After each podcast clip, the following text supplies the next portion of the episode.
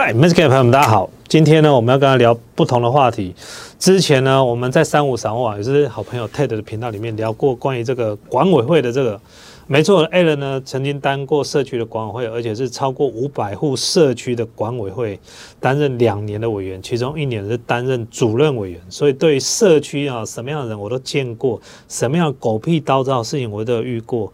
所以呢，其实一集是聊不完的。不过今天我可以跟大家先聊。一部分，如果大家有兴趣的话，可以在下面留言，我看看热络程度如何，我再决定要不要聊第二集，好不好？那我们现在开始。哎哎，你睡着？哎，不是，你会先发问问题吗？哦，对了，OK，好来。反正现在就是因为大家很多人的就是人生目标应该是可以算是买房吧，因为你买了之后，有些就是你可能买了，邻居已经搬进来，那你可能还可以观察一下；但有些你买了，邻居还没进来，等你进去之后，邻居可能比你晚进来的话，哦，这个是你就没办法选，对，也没办法观察，对对对对，所以说就很容易会有可能有些就会遇到二邻居，因为新闻很常在讲，对对对对，就想说你有没有遇过二邻居这件事？讲到这件事情哦，呃，我们这个每次拍片都没有先 say 过的，这问题都是小编 A 嘛。后来再突然提出来的。我跟大家讲一下，如果你要买房子，第一件事情你要怎么观察这个社区到底和不和谐？你知道怎么观察吗？第一件事情，先看它的公告栏。公告栏，社区电梯都有公告栏，或者是大厅都有公告栏。对，有。好，那公告栏可以有时候会看到一些蛛丝马迹。好，比如说一天到晚在劝导人家不要抽烟呐，一天到晚在劝导说楼上不要这个等半夜不要再吵杂，这就表示说都有人一直在反映这事情。管委会呢，只能一直劝导，一直劝导。哦，先看有没有警告什么？对，类似像这种的，或者是积欠管理费。好，你看那个都会有一些公告，然后管理费的催缴。嗯，你如果看整户整栋哈大楼，譬如说这栋大楼假设有五十户啊，你直接看每次干嘛三十几户都欠缴，那表示这。这一个社区哈，它的管委会在催缴，第一个没有落实，那没有落实呢，就会造成就是很容易有一些积欠的管理费呢没有缴，那社区的经费呢就会出问题，也就代表这个社区在执行很多的项目的时候呢，它是不够严格，它的权力不彰哦，也就是说社区管委会呢，它没有落实它整个社区管理，对这个从这边蛛丝马迹其实都可以看，另外就是看有没有一些法律上的一些告诉案件。会贴在上面吗？有啊，但我会想告诉案件啊，譬如说管委会告谁啊，然后公告啦，或一些律师函啊，有时候会在上面，那你就会看到说，哎，这个社区到底和不和谐，其实都可以看得出来。这种也会直接贴上去。哦哎，通常有时候都要公告。那现在虽然现在很多社区呢，开始慢慢都数位化，甚至连邮件招领都用 app app 了，就他们自己有一个 app 可以。对对对，譬如说，哎，几楼几户，你现在有一个东西包裹要认领，好，然后会出现在你的 app 里面。以前都是用。按大楼的那个对讲机，哎，几号那个陈先生，你的那个包裹到了啊，你就要下去。现在没有，现在都 app。好，那有的是用简讯，那简讯要费用，app 不用费用。所以你有遇过用 app 的吗？有啊，我们社区现在都 app 啊。你知道 app 对于社区其实不用钱的，现在很多的 app 都有社区专用的 app。那为什么不用钱？因为 app 的公司可以赚广告费。哦，你在用的时候会有？你在用的时候，你在浏览的时候，还是看社区公告的时候，是不是会有广告费？所以你的社区如果还没用，你要赶快跟你的社区的管委会说，现在有很多智慧型的管理方式，不要再用那种老式的。那我讲到这种老式哦，这个其实管委会可以讲非常多。我这样讲一个简单，为什么你的管委会常常公权力不彰或管委会不够专业？因为我跟你讲一件事情，大部分呢要管理管委会这些事情呢，大部分都是退休的人。好，那真正。现在目前处于创业阶段或者正在打拼阶段，也就是有能力，而且他的处理方式呢是符合比较现在主流的处理方式。好，比如说老年人的处理方式是什么？就是怎么样？老年人处理方式就很简单了，固执吗？哎，固执是一回事。第二个就是都讲情，人家说情理法，法理情。年轻人讲的就是法理情，就是我们社区规定这样就是这样子，不跟你讲情的。嗯嗯。那老年人都讲情，哎呀，都是这邻居嘛，没关系啦，啊，就不要挡到别人就好了。这东西放那边啊，不要挡到路就好了。互相退一步。对啊，大家互相退一步，但退到最后就是到处都是坑啊。就是这样，社区就这样。那我要再讲一遍，社区为什么常常会遇到这样问题？因为都是老一辈在管社区。那你也不能怪老一辈，为什么年轻人不出来当？年轻人怕事，也不是怕事，我们有更重要的事情要做，我们要养家，我们要创业，哦我们真的要负责公司的事情。那有时间动不动回来跟你讲说水电哪边故障，机电怎么故障，然后发电机故障，然后呢，呃，保全公司有什么问题，然后跑回到社区去处理这些东西。以前我那时候在做的时候，我那两年一天到晚在处理这些事情，我都快疯掉了。那你是很年轻的时候，差不多，我二零一四年的时候当委员，二零一五年的时候当主任委员，那时候差不多是，啊，我那时候差不多是四十岁跟四十一岁的时候。那我那时候会当这个职务的，最主要是我希望给自己一个机会磨练一下。如果你说这个社区只有十几户的话，我就懒得当了。五百多户的主任委员，哎，那不得了哎、那不就疯了吗？超多人的。啊，所以你就必须要运用你的管委会的每一个委员，你要各司其职。那有些管委会哈，主任委就是这样，我是主委，我最大，什么事情都要揽在这里。好，你要做你去做，就最后累到主委了。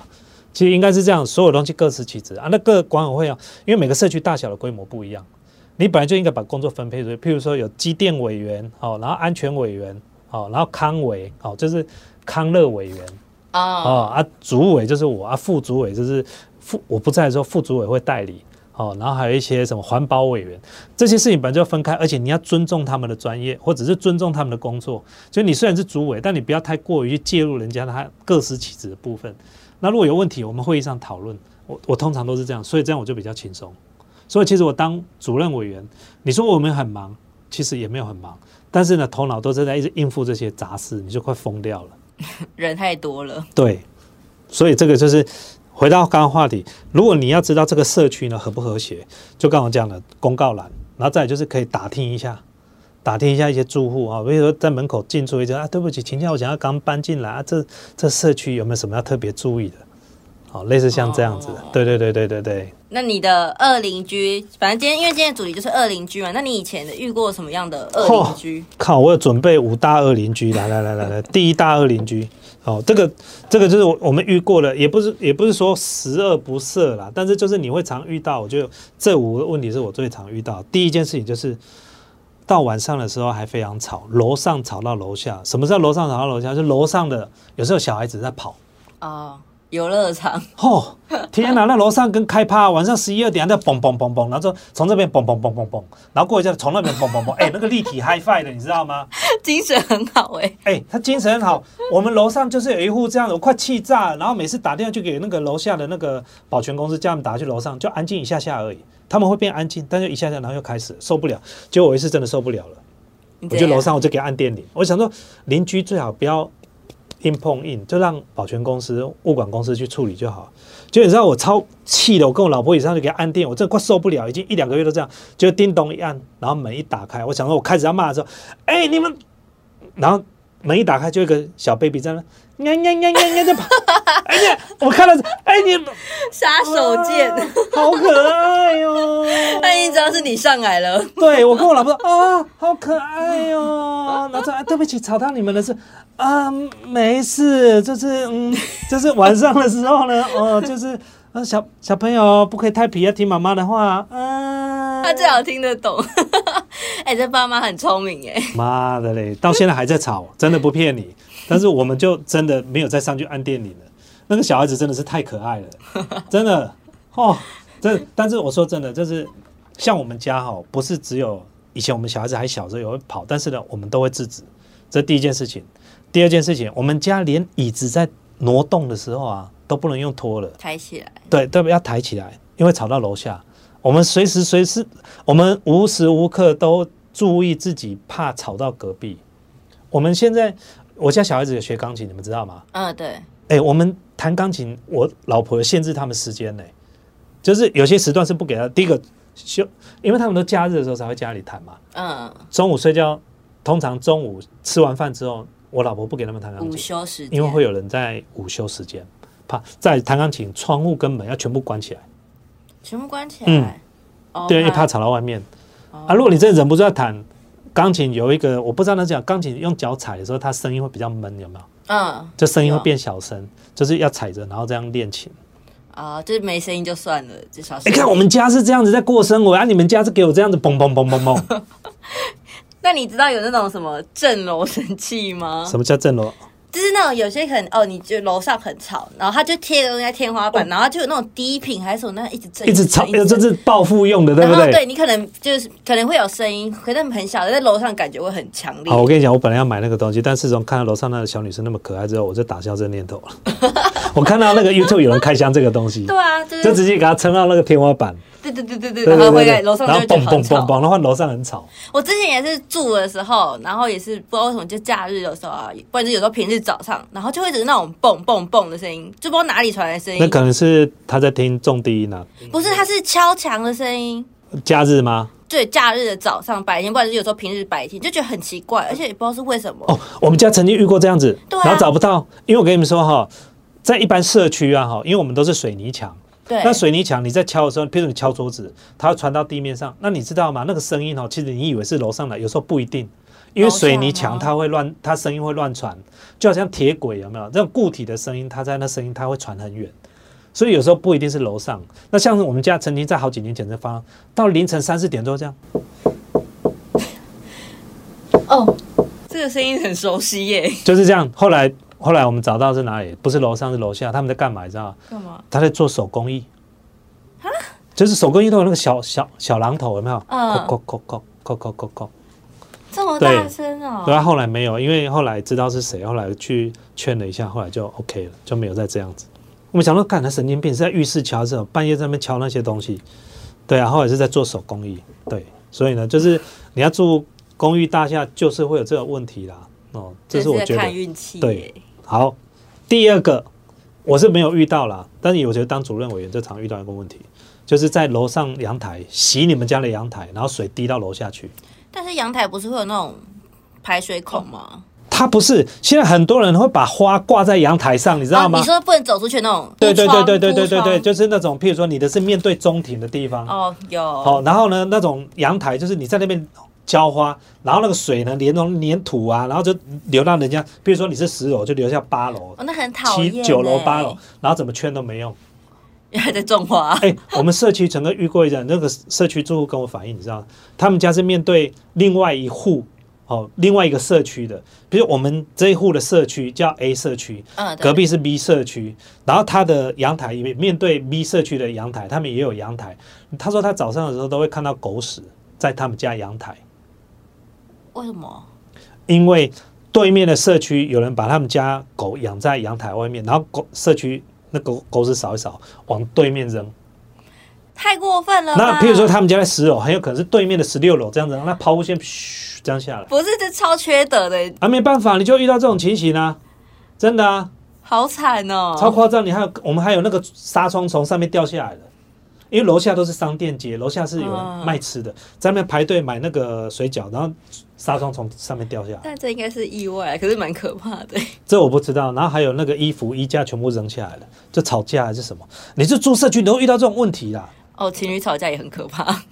情侣吵架哦哦，我遇过那个后来报警的，就是那个这是给你闹自杀，我叫消防队来破门。那时候我是主任委员，对啊，还有吸毒的，对啊，还有吸毒的，下次再跟大家讲。如果你们要听，我都讲超多的，讲真的，啊，讲不完。一天到晚遇到这种狗屁倒灶，那个这保全公司打，哎，主任委主任，那个那个怎么样怎么样？那个谁谁叫警察什么什么？现在这个警察破门，然后主任委员要赶快先下来陪同。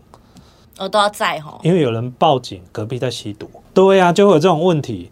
那各个社区都会有啦，哦。然后你知道，我们我们我那时候我在讲一个八卦，你知道我以前当主任委员的时候，我们那一我住的那一栋就有人在，可能是吸毒，或者是就是一些类似像通缉犯的，他们一搬进来啊，就给这些住户啊，就是没有好脸色，就是动不动就是一直要呛人家就对了。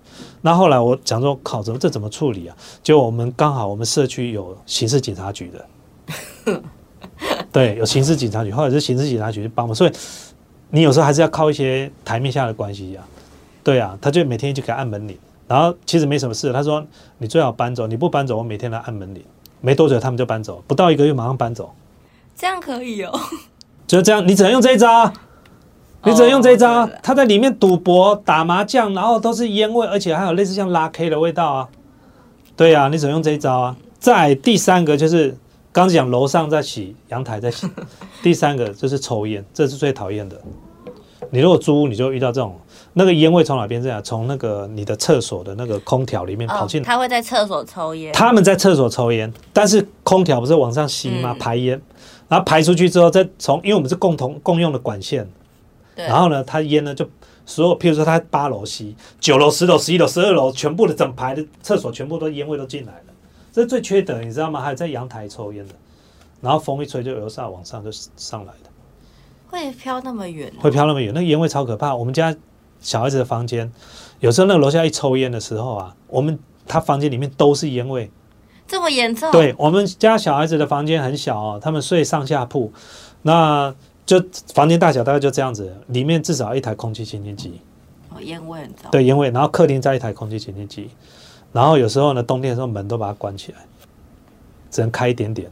那这个后来呃有一两次我会开阳台窗户直接开骂，我一直受不了，我直接开骂。我本来去买大声公，那我曾经还想说要改装我的 GoPro，又把它伸下去，伸下去拍，我拍我一定提高，因为这个一定有钱赚。你知道，诶你知道告这个有钱赚吗？这可以赚钱。你去查阳台吸烟、二手烟、空一格罚金，那个判赔最少都是十五万到二十五万。这么多，可是它不算在室内。没有二手烟从你家飘到别人家，哦你就要负责二手。烟，对，二手烟，他在哦你家的，甚至有譬如说像在主卧室抽烟，譬如说我们家的主卧室，主卧室也有窗户，对不对？对，那楼下是不是也是主卧室？譬如说我是十楼主卧室，他是九楼主卧室，他在楼下抽烟，我十楼主卧室烟都进来啦。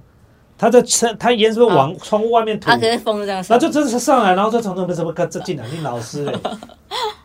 对啊，然后刚刚我们对面的社区有一次我看到对面在抽烟，然后我只是拿相机这样对着他而已，然后他看我他他给我比这样，然后烟就洗掉，然后就比这样，然后就进去。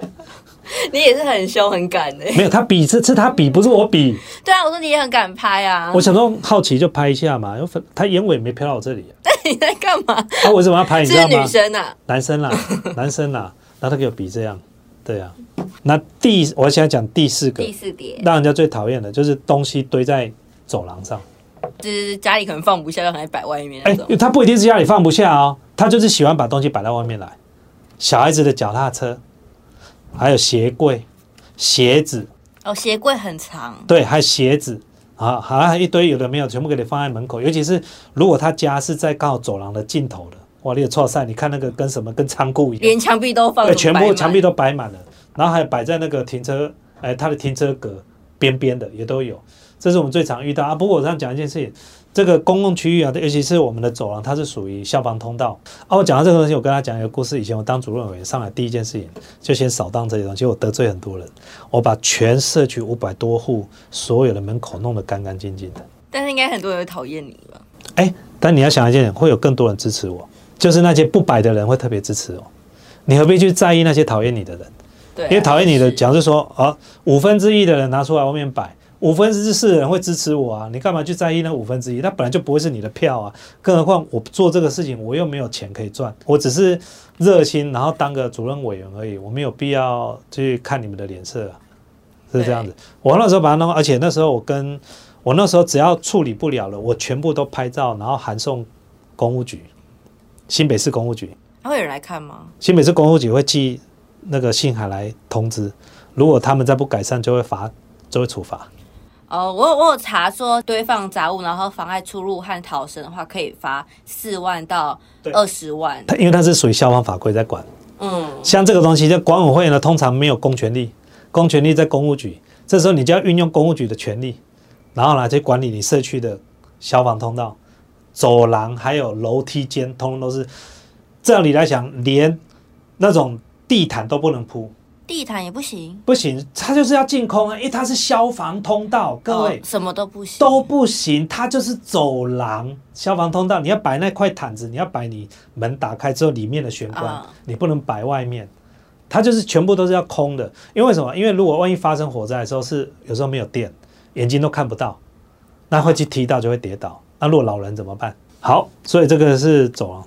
第五个是可能一般的住户比较不会注意的，是可能管委会等他发现的。我那时候刚当委员的时候就发生过这样的事情，就是偷用社区的公共资源。什么叫偷用社区公共资源？不是有什么公共资源？哦，超多的。我问你，像有一些比较大的社区，有没有饮水机？嗯，有有哦，他们家就不叫水，他们直接拿水桶来饮水机装水，你知道吗？他就来装水，每天装两三大桶回去，他不用他们家饮水机，你说那种可能提供交易厅的那种饮水机对，他就溜到里面去弄，或者是弄到，或者是跑到这个大厅，哦，进门的这个大厅里面会有饮水机，他就去给你弄了饮水机，也不能怎样吧？哈，可以怎么样啊？这是公共资源，你私人用就是不行，你可以制止他，然后我们有制止，我们后来全部通通都制止。但另外一种是什么？我还看过把狗牵到社区的公共厕所里面去洗狗的。公共厕所洗狗，就是我们社区里面不是有大家公用的，就是大厅有的大厅都会有这个给客人或会客的这个那个洗手间，只是洗手间哦，他把嗯狗带进去里面洗澡。这是要怎么洗啊？我不知道啊，反正他就是不用他们家水就对，你就遇到一天遇到这种人啊。对，然后还有遇过那种，就是说，哎，我想一下，还有一个什么？啊，最近有一个最夸张了，他直接在社区的中庭的花园直接种他们家菜。菜哎园吗？，他把社区的花园当做他们家的那个什么，那个快乐农场，哎，那个叫什么农场？以前那个叫什么？开心农哎场，，他把社区的那个中庭当做他们家的开心农场在用，哎。我看讲务农，对，我以前就遇过这种情景，后来全部都如果不来认领，我全部都扔掉，然后上面种的菜全部都要拔掉。要不然就再回家。没有没有没有，就就销毁，你不要去占用这些东西，到时候人家说你公器私用，不讲落晒对不？对不对？我跟你讲，那个社区管理这种东西哦，这个真的是学问啊。我话说回来，就是为什么很多这个社区都遇到一些狗屁倒灶的事情，永远处理不了。第一个就是管委会不专业，啊，管委会不专业，我也我们也不能怪管委会，为什么？因为这些就是住户里面推派出来的。那有能力的都正在创业，正职在创业，还有兼顾他家庭都来不及，还哪有办法当你的委员会？那能当委员会的委员，通常都是退休的，没事做，呃，也不能说他没事做，就是他退，他真的退休，他事情比较少，那只好被硬推出来。有些是自己爱做，有些硬被推出来。那我说真的，年轻人跟老一辈的做事情真的不一样，就不就比较不一立样，立场也不一样，做事情的效率也不一样，哦，这是完全不一样的东西。所以呢，就是没有什么特别对特别错，这个就是我们所谓的自治啊。等于说地方自治的自治啊，就是遇到这种问题，因为再来就是这是无己职啊，对不对？如果你要叫我来当出来委员，我再出来当主任委员可以啊，月薪十万我才考虑，没有十万不要找我。月薪十万，大家都要做了。啊，月薪十万来大家做，但是我跟你讲，领钱就不一样，领钱做不好被人家公干，你就说哎，sorry，对不起，对不起，哦，对对不对？啊，没领钱你干你我干，不然你来做啊，你这么讲什么？出一张嘴，你来做啊，马上闭嘴。对，马上闭嘴。对，今天跟大家分享到这边。对，我如果大家对这个社区自治呢有什么样的有兴趣的，我看这一集的问问的问题怎么样，在下面留言。如果大家有兴趣，我再继续聊。这超多可以聊，还有很多这些招标的这个很多黑暗面，我可以跟大家分享。我光讲那个保全公司的招标，我大概可以讲三集。那也继续录三集了，好了，喂，今天先到这边了，拜拜。拜拜。